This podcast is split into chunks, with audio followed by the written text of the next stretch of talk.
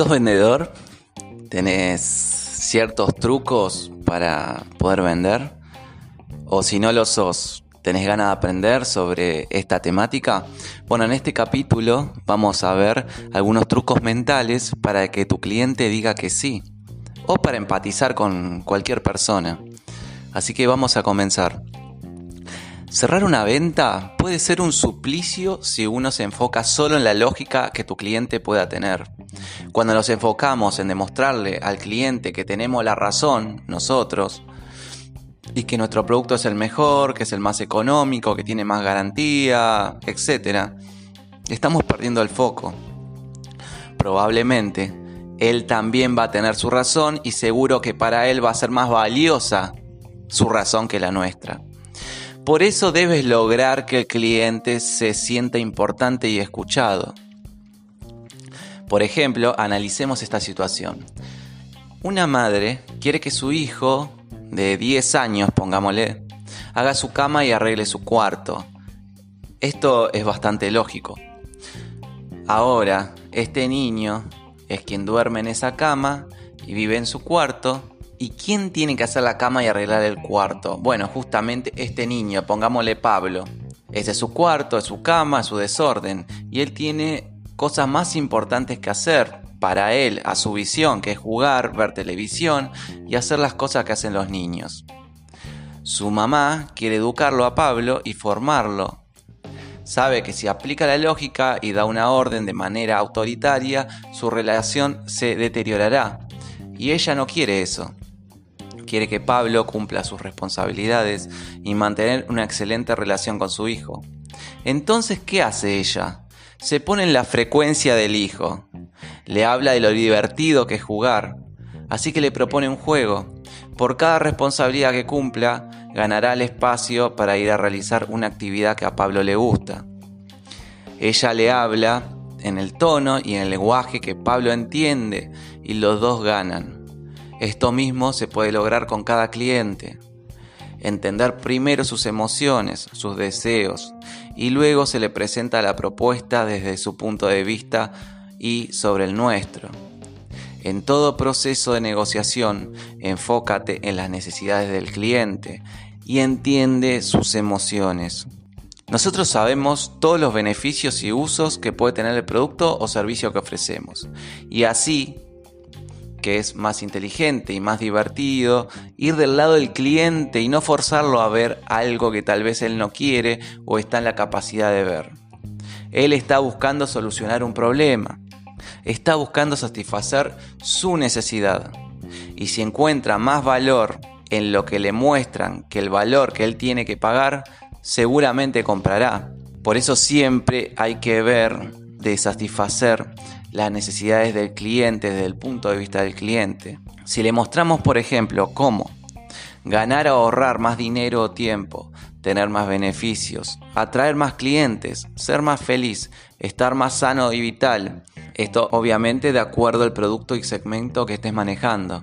Él prestará atención, te escuchará más y sentirá que quien lo atiende de verdad se interesa por él y no por el hecho de lograr una venta. Ganar no se trata de que el otro pierda su dinero. Ganar es poder lograr un acuerdo en el que todos ganen. El cliente, la satisfacción de su necesidad o la solución de su problema, el vendedor, la venta y la empresa un nuevo cliente. Hay diferentes técnicas y esta es una de las más sencillas, leer el lenguaje corporal del cliente. A esto le debes prestar atención. ¿Te mira los ojos? Asiente con la cabeza, hace preguntas pertinentes a lo que están hablando, muestra que te está escuchando. Cuando le hablas, él mira hacia otro lado, se entretiene con el celular, se distrae. Si tu cliente no está prestando atención, prueba a que él te diga con sus palabras lo que le estás planteando. Por ejemplo, como te estaba diciendo, este vehículo desarrolla gran velocidad en poco espacio y me decías que te gusta que tu auto acelere rápido. ¿Qué velocidad deseas que tu auto desarrolle? Otra técnica, emparejar la expresión corporal de tu cliente. Por ejemplo, si él está cruzado de brazos, trata elegantemente de cruzar tus brazos y casi de inmediato descruzarlos. Verás que lo más probable es que él haga lo mismo, y así estarán los dos en la misma sintonía, lo cual abrirá el espacio a establecer confianza y posteriormente una negociación. Otras técnicas sencillas pueden hacer la gran diferencia entre lograr una negociación o no. Solo las emociones o solo la lógica no alcanzan para cerrar un acuerdo. En el proceso de venta existen dos elementos muy importantes en el momento de tomar la decisión de compra. La lógica, ¿el precio es razonable y lógico? ¿Me hará ganar más dinero? ¿Será rentable? ¿Qué otros costos o gastos deberé hacer? ¿El rendimiento es el apropiado? ¿Qué ganaré? La parte emocional será, será más fácil. ¿Cómo beberán? ¿Qué dirán de mí? ¿Cómo me sentiré? ¿Me genera confianza?